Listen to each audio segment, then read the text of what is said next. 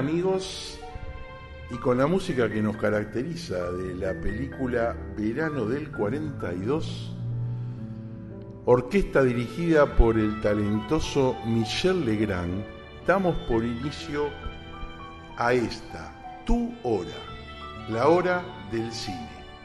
Y hoy te invito a pasear por un hotel en Mar del Plata, en la calle Santa Fe eh, y Bolívar, y encontrarnos con quién con un viejo amigo de nosotros, un viejo amigo de ustedes oyentes, porque hicimos un programa Vida Perú.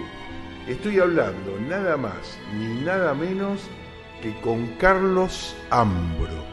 Hola Carlos, Esteban Buzo de acá de Mar del Plata junto a ti te saluda.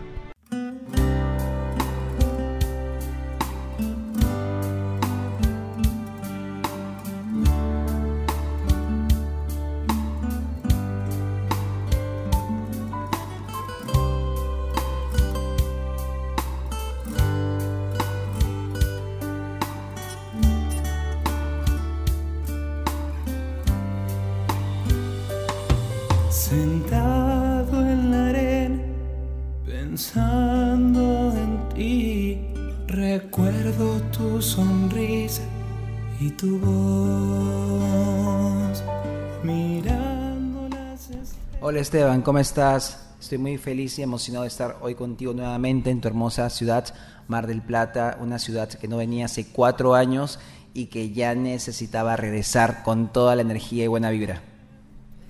Bueno, un poco la gente ya conoce tu historia, hemos hablado de tu, de tu infancia, de tus estudios y demás.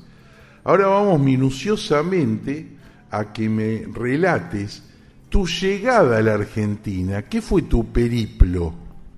Bueno, esta llegada, como vos decís, fue de la nada. Vi que estaban abriendo fronteras en Argentina y tú sabes que yo viajo una vez al año y por la pandemia que a todos nos ha afectado, pues he estado prácticamente dos años encerrado en casa y decidí pues darme esta gran aventura de regresar a la Argentina y de conocer nuevos lugares como Rosario para escenarios para la continuación de la grabación de telenovela La Flor de Papa en pandemia. Perfecto. Bueno, no adelantemos lo de La Flor de Papa, pero conociste Rosario, pasaste por mi ciudad natal, por Campana, viste el arco con el sello del Rotary. ¿Y qué te gustó de, de lo que viste en Rosario? Me gustó todo la verdad es una ciudad muy hermosa, muy bien cuidada, llevada. Me hizo recordar mucho a la Ciudad de México, en una zona que yo viví que se llamó La Condesa. Una ciudad muy bonita, mucha vegetación, muchos deportes que se realizan al aire libre. También vemos el tema de la costa en Rosario, el río Paraná. No, realmente espectacular. Me quedé cuatro días y fui muy feliz en Rosario y obviamente grabaste escenas de Flor de Papa. Bueno, vamos a, tratar de explicarle primero a nuestros queridos oyentes qué es Flor de Papa. Flor de Papa actualmente es considerada la única web novela turística en todo el mundo, se ha grabado en cuatro continentes y esto comenzó como un juego en el año 2009 debido a que yo no paso un casting de actuación para cámaras, un taller, y es que decido crear esta historia que ya lleva casi 12 años pues en grabaciones y al aire. Qué interesante.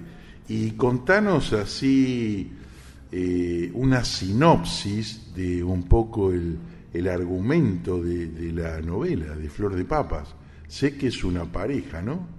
Es una pareja muy extraña porque realmente nunca se ven en la historia.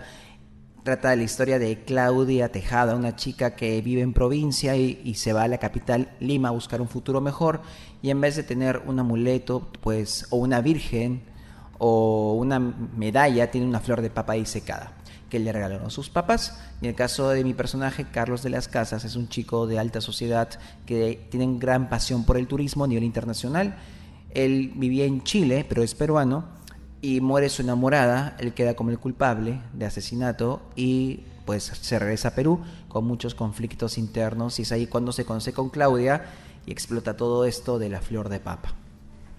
Muy bien, ¿y qué, cuál es el símbolo para vos, para Carlos Ambro, no para el actor, de la flor de papa? Pues la flor de papa para mí es como un hijo, es mi primera producción independiente que he tenido y que me ha llevado a muchos lugares del mundo y también he podido conocer a gente increíble y talentosa como vos. Bueno, no, no es para tanto. Algo tenemos, pero... Bueno, y concretamente en Rosario, ahora sí vamos a desarrollar un poco, ¿qué fue lo que hiciste? ¿Qué grabaste? ¿Con quién estuviste?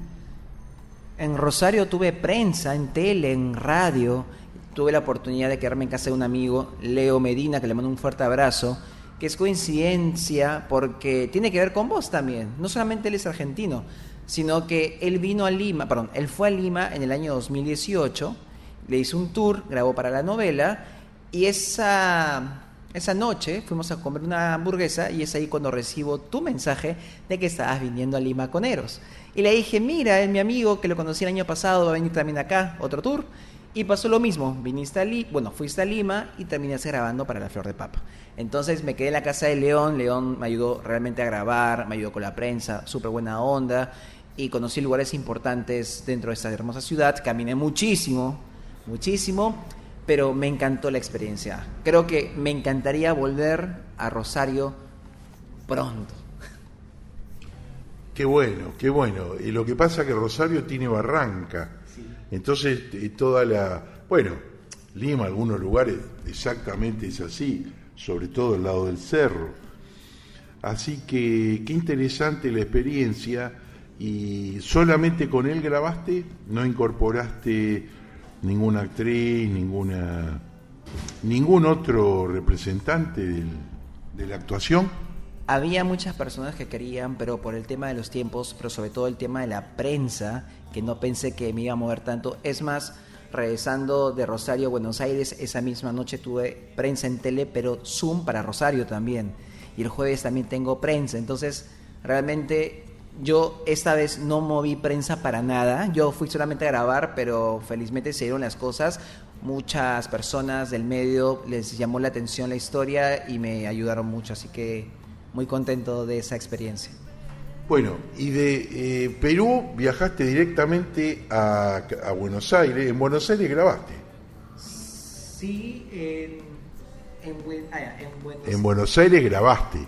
Claro, en Buenos Aires grabé. Primero hice parada en Santiago de Chile, grabé en el aeropuerto en Santiago y de ahí estuve en Buenos Aires. En Buenos Aires he estado grabando con nuevo, nuevo talento, que es interesante. He estado realmente, no he parado de grabar. desde que he llegado, recién he podido ver una obra de teatro ayer, desde que estoy acá hace una semana. Así que sí, se vienen muchas sorpresas, nuevos personajes y sobre todo nuevos sueños por cumplir, porque estas personas también su sueño era ser parte de una producción y tú sabes que la flor de papa pues ayuda a las personas que quieren seguir conquistando sus más grandes sueños.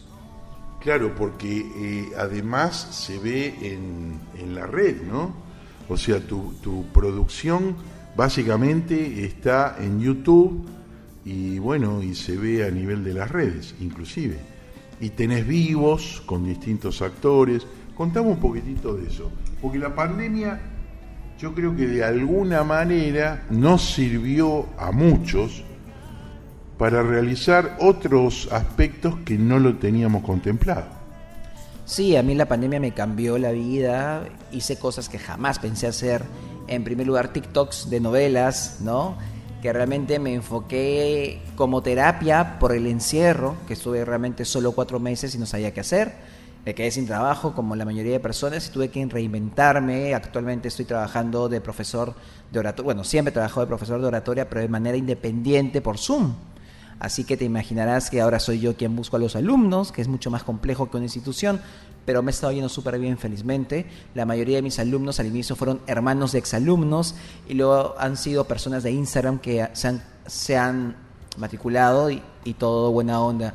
Y en caso de las entrevistas, yo soy periodista, pero renació pues esta gran pasión por la investigación y vos eres testigo que también te entrevisté y te sorprendí y también fuiste feliz.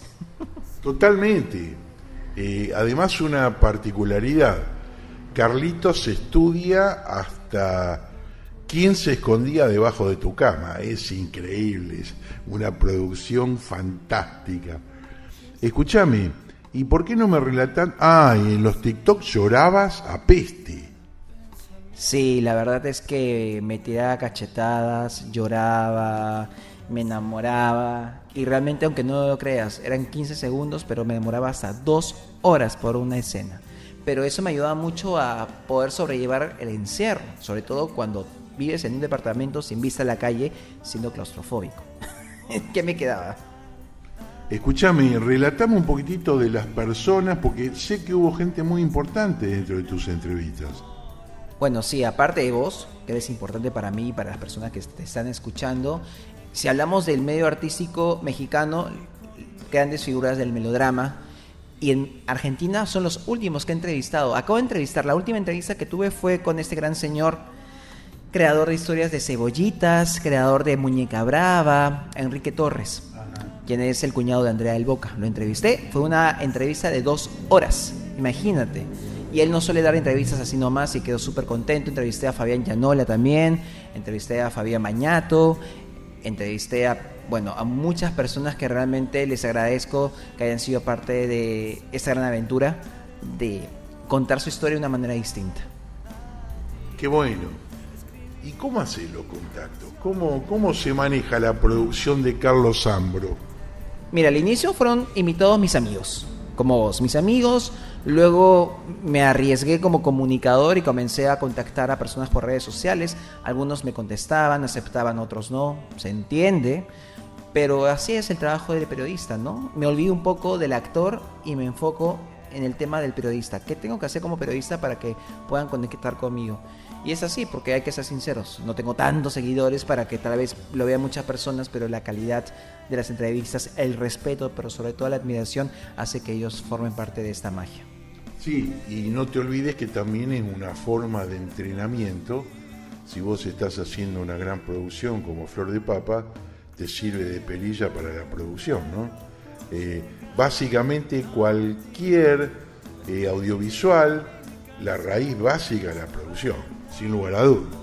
Sí, es algo loco porque lo que he estado haciendo en pandemia han sido remakes de mis programas, ¿no? No grababa La Flor de Papa, TikToks de novelas. Lo que era ¿Y tú cómo vas? Grandes personajes, grandes talentos que traspasan fronteras y cuéntamelo como novela, gracias por tanto. Entonces fui reinventándome. Como no sabía editar, entonces el Instagram Live lo haces en vivo, luego lo descargas, lo subes a YouTube y se hace la magia. Y te peleaste con tu madre porque te, te develó un secreto que vos no tenías. Eh en concreto. Si te referís a mi madre postiza, sí. la postiza, sí, me peleé con ella y tiene mucho que ver es todo lo que estoy grabando ahora, porque mi personaje dolido por este gran secreto, pues... ¿Y cuál era el secreto? Ah, tienes que ver la novela, pues. ¿Cuál era el secreto? ¿No lo has visto acaso? ¿Sales en ese capítulo? No lo has visto. Te va a caer, ¿ah? te va a caer. Y entonces, como tuve dos años en stand-by, dije, ¿cómo conecto lo que pasó en México con Argentina. Entonces colocó que la pandemia y cosas reales de México salvo Perú, pero Perú fue uno de los primeros países que cierra fronteras, quedaba Chile y Argentina que fue uno de los últimos. Entonces me regreso a Argentina y es acá donde hago la cuarentena. Mi personaje, no yo, ya quisiera. y así se desarrolla todo esto. Ahora, ¿cómo entraste? Porque un amigo mío que va a viajar a Lima, creo que ya está viajando por tierra, no lo dejaban pasar por Chile. ¿Cómo hiciste para entrar a Chile? Lo que pasa es que en mi caso yo fui por escala. Y cuando es por, es por escala es distinto, ¿no? Porque está solamente unas horas. Perfecto. Bueno, entramos eh, desde Santiago de Chile, te fuiste a Cava, Buenos Aires, capital federal. ¿Y ahí qué hiciste? ¿Con quién estuviste grabando? Más o menos qué. He estado, grabando con grandes talentos. En primer lugar, agradecer a todas las personas que han sido parte de ese proyecto en todos los años que hemos estado pues aquí luchándola. Tengo unos amigos que tienen una página que se llama Ideas Eternas que también entrevistan y hacen cosas muy interesantes. Y pues con ellos ayer justo estuve grabando esos días y ha estado algo muy increíble porque ha, fluido. Como así grabamos con vos en Lima, fluyó ayer a las afueras de Cava y fue muy bonito. Sobre todo la emoción que tenían al momento de ser parte de una historia, porque los dos les gustaba el arte y lamentablemente no todos tienen esa oportunidad. Entonces la novela en sí es una pantalla para cristalizar los sueños, porque no existe edad para hacerlo. No, eso eh, doy fe porque yo comencé en el arte después que me jubilé. Entonces, evidentemente, pero hay algo que uno, uno lleva adentro, a pesar del tiempo, y que bueno, lo va descubriendo a medida que, que va sucediendo, ¿no? Que va, que va metiéndose adentro de uno y va empezando a investigar, a ver qué es lo que pasa con uno. Yo siempre pienso y digo que la vida son etapas que uno va cumpliendo. Es decir, no quiero hablar de mí, pero para tener la relación. Cumplí mi parte profesional como bioquímico y después empecé a trabajar con el arte. No sé hasta cuándo va a llegar el ciclo del arte, pero en este momento estamos en el ciclo del arte. Carlos Ambro, ¿en qué ciclo está? En el ciclo del, bueno, de continuar la gran lucha, pero ciclo de cambios, ¿no? He salido de mi confort en todos los sentidos y siento de que este reto de la pandemia ha hecho sacar mi mejor versión de mí mismo, ¿no? Siempre digo que nada ni nadie nos limita, ni esta pandemia, y creo que todos pues hemos padecido dentro de esta etapa, y la idea es mirar hacia adelante porque esto tiene que terminar y pues hay que darle con todo. ¿Y qué fue lo que descubriste que te llamó poderosamente la atención, que lo tenías y no te dabas cuenta? Lo del periodismo al 100%. Porque una cosa era entrevistar algo improvisado, como lo hacían y tú como vas, era muy fluido, y otra cosa es investigación a profundidad. Llegar a un punto. Por ejemplo, entrevisté hace algunos, hace un año, wow, hace un año, casi un año entrevisté a Tino de Parchís. Imagínate. Tino, ¿cuántas entrevistas ha tenido en toda su vida? Millones. Millones. Entonces, eso era un gran reto para mí. Me contactaron desde México para entrevistarlo lo investigué y lo sorprendí. Y eso para mí fue wow. Y llegar a que todos mis entrevistados digan, ¿cómo sabes eso? ¿Cómo me has investigado? ¿Con quién has hablado? Y es eso, ¿no? El factor sorpresa. Porque es una forma, y, quedan contentos, sobre todo todos los actores mayores, porque se les debe siempre de agradecer todo lo que han hecho y valorar, que a veces el público se olvida de eso. Sí, realmente cuando me tocó te puedo asegurar que fue una sorpresa de las cosas que sabías de mí que yo inclusive hasta me había olvidado. O sea que realmente tu trabajo es muy importante dentro del periodismo y espero que lo puedas seguir cumpliendo en vivo, por televisión, etcétera, etcétera. ¿Hay algún proyecto por ahí de, de trabajar en algún en algún programa periodístico de estas características en televisión abierta o cable allá en Lima? Mira, hace algunas semanas me dijeron que querían la producción, mis entrevistas en un canal virtual. Les dije de que podían agarrar las, las entrevistas porque me gusta mucho la independencia. Yo soy artista de internet, soy periodista de internet, siento que es mucho más masivo y me gusta mi libertad. No me gusta estar dependiendo de otras personas ni una línea editorial. Por eso que soy Internet al 100% y quiero seguir creciendo en Internet. Bueno, vamos a aclarar eh, una pequeña gran diferencia. La gente de mi edad, la década de los 50, 60, eh, tenemos, cuando éramos niños, teníamos la radio lo único que, había como elemento de comunicación era la radio. Teléfono, muy pocas personas tenían la posibilidad de tener un teléfono de línea que llegara hasta su domicilio. Eh, el tiempo, la evolución, el hombre, el hombre a la luna, empieza el desarrollo de la televisión. ¿Mm? Acá en la década de los 50, en la época del gobierno de, Juan Domingo Perón, trajeron la primera televisión, privadas, Yankelevich. Eh, y bueno, para nosotros fue toda una revolución. El hombre que pisa la luna, yo recuerdo cuando era niño, y creo que vos lo, lo, tomaste en esta investigación, le saqué fotos a la televisión cuando pisaba por primera vez la luna, ¿no? Y emitía esa gran frase que decía el primer paso, este gran paso para la humanidad, ¿no? Este pequeño paso es un gran paso para la humanidad. Y todo va cambiando, va evolucionando, y hoy los medios de comunicación obviamente han cambiado.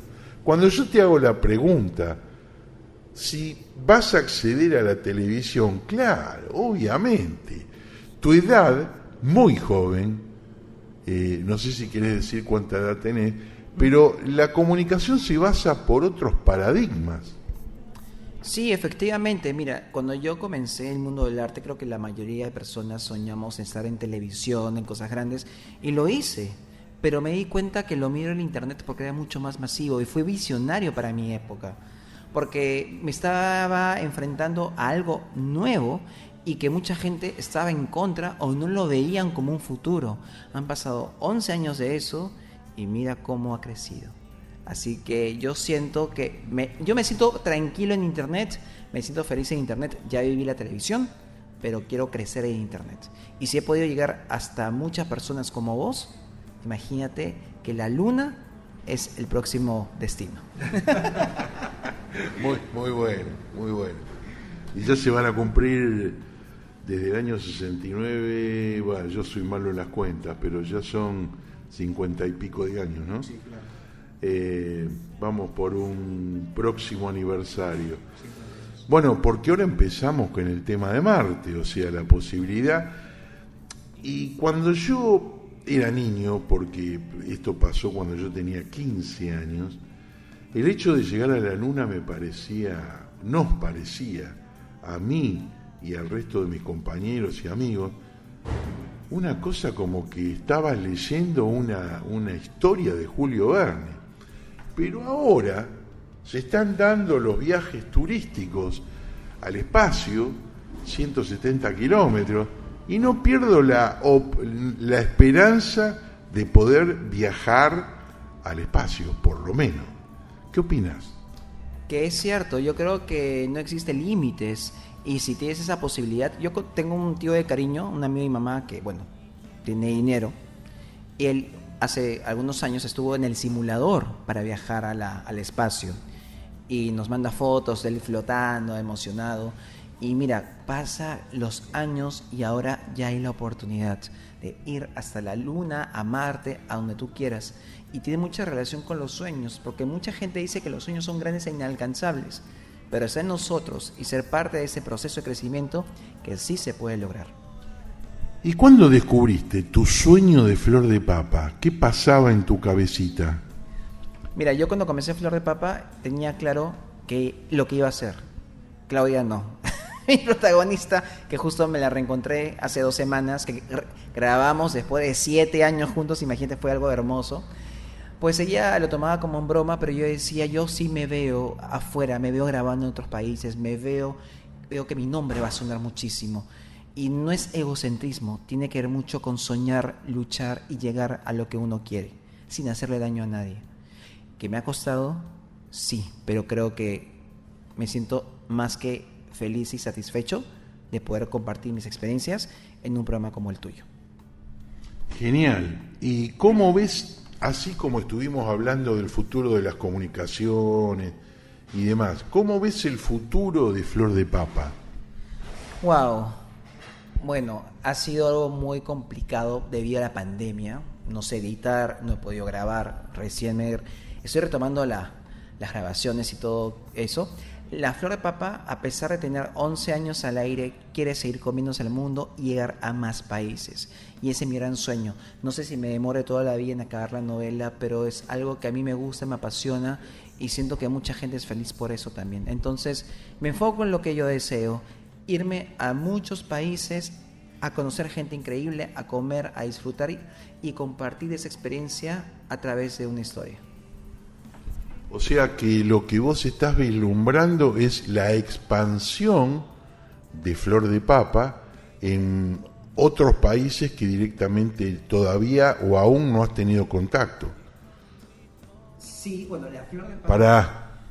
La flor de papa, te comento, se ha grabado en cuatro continentes. Yo no he viajado a los cuatro, bueno, a los tres continentes restantes, pero gracias a la tecnología y a la buena onda, muchos amigos, sobre todo argentinos que viajan, han sido parte de grabaciones en Egipto, en España, tengo grabaciones en París, ¿no? Hasta en Japón tengo grabaciones en pandemia. Entonces, eso es la magia, trabajo en conjunto, agradecimiento y ganas de que todos queremos seguir creciendo. Entonces, a mí me encantaría viajar por muchos países y dejar huella. Sin querer queriendo, hablando de otros países, llegué a Italia. Yo nunca he ido a Italia, pero tengo hasta ahora, gracias a todo lo que estoy haciendo, hasta un club de fans en Italia. Yo no parlo italiano, pero allá saben de mí más que yo y me sorprenden. Cada día me colocan fotos, banners y, y son personas mayores y eso me encanta. Sono molto felice, la verdad. ¿Cómo se produce flor de papa? ¿Tenés sponsor? ¿Es tu propio bolsillo? ¿Cómo se hace? Es mi propio bolsillo, es mi propia locura y quiero compartirlo con todos ustedes. Y es algo que no me arrepiento porque creo que cuando a uno le apasiona algo, pues nunca se arrepiente de nada. Y mira hasta dónde hemos llegado con mi pobre bolsillo. Escuchame, ¿qué país en este momento desearías entrar y por qué? Bueno, me encantaría Italia por lo del tema del club de fans. Tengo muchas fans ahí, amigos también. La comida argentina tiene mucho que ver con Italia, así que este regreso a Argentina un poco me puede preparar a lo que viene más adelante a mi llegada a Italia. Espero pronto estar allá. Que acabe la pandemia. Y sí, esperemos que pase por lo menos esta tercera o cuarta hora en Europa, ¿no? Después vendrá para estos lados. Eh, y específicamente en Italia, ¿tenés algún lugar, alguna región que te gustaría ver más que otras? Nápoles. Nápoles tengo muchos fans y amigos y es como que está en el centro de todo. Mucha gente se traslada hacia Nápoles. Entonces, sí, Nápoles es un sueño para mí y esperemos pronto estar ahí.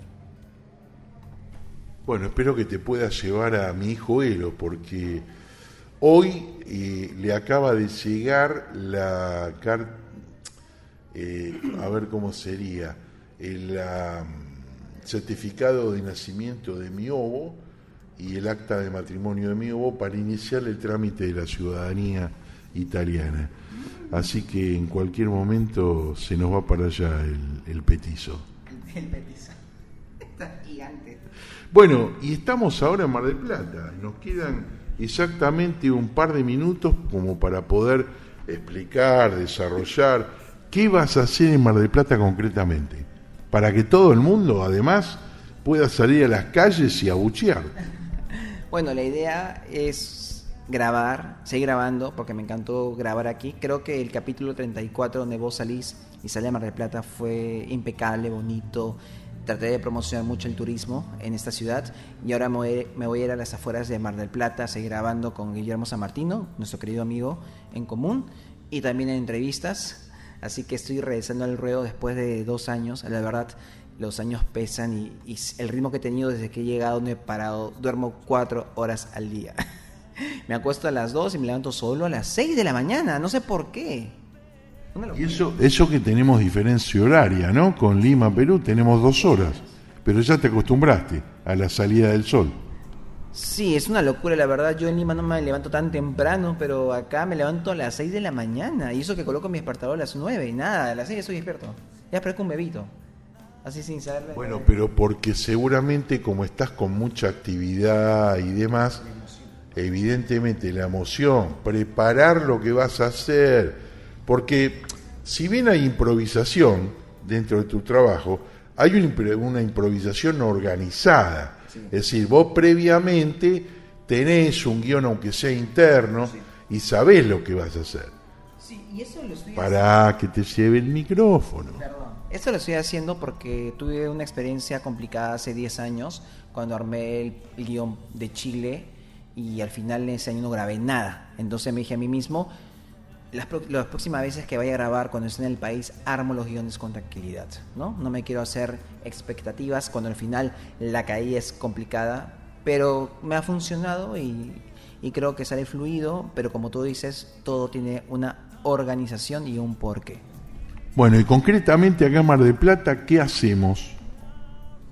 ¿Qué hacemos en Mar del Plata? Tírame algún tip.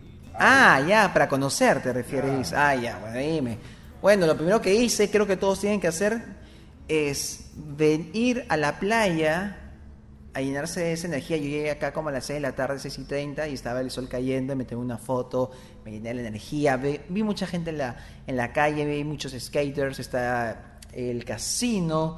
Esta vez no he podido caminar por la costa porque, bueno, tenía esa entrevista con vos. Y hay mucho que ver acá. Justo cuando estaba viniendo en el bus, recordé pues el, el tramo, ¿no? Cuando salgo de la estación de buses, vas de frente y está la catedral Está también otra una imagen al medio que no recuerdo quién es, pero que también grabé. Aquí está el, Monumento San Martín. El Monumento San Martín. Y bueno, hay muchas cosas por ver, la verdad. Así que tienen que venir a Mar del Plata. Y no te olvides, y no te olvides de la catedral, que es muy linda. Está ahí cerca, está. Claro, está el Monumento a San Martín, la Plaza San Martín y la catedral, que es muy interesante poder grabarla adentro, ¿no? Eh, ¿Y cuántos días te vas a quedar? Me quedo tres nada más, como hace cuatro años, porque realmente tengo que regresar a Buenos Aires por prensa y ya vendrá otra oportunidad de quedarme más días. Bueno, pero ya la tecnología ha avanzado, no hace falta que viajes para prensa en Buenos Aires, te pueden hacer una videollamada, lo que sea. Lo que sucede es que también me quedan pocos días en Argentina y no he podido ver a mis amigos. He estado realmente viendo prensa y grabaciones. También quiero ver a mis amigos que los conozco hace 10 años y, disfrutar con ellos de su ciudad. Bueno, querido Carlitos, ya lamentablemente se ha pasado la media hora volando, como siempre. Así que te mando, te doy, no te mando, porque estoy frente a ti. Un gran abrazo y espero que éxitos totales en Flor de Papa. Gracias, querido Esteban. Agradecido, emocionado de este reencuentro después de, en nuestro caso, tres años que estuviste en Lima. Y qué ironía, ¿no? Por una entrevista, todo lo que conllevó nuestra amistad. Sí, tal cual, porque arrancamos en GDS Radio. Exactamente, GDS Radio. Y eso fue hace tres, hace cuatro años y de ahí pues no perdimos contacto. Fuiste a Lima, hicimos un tour bonito, grabé para tu proyecto, grabé para mi, grabaste para mi proyecto y ahora estamos acá en tu proyecto y acabando mi proyecto. bueno, señores, y como siempre digo, todo en la vida termina con esta música que nos caracteriza de Michel Legrand.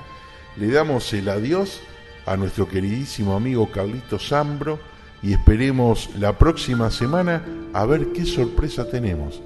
Gracias.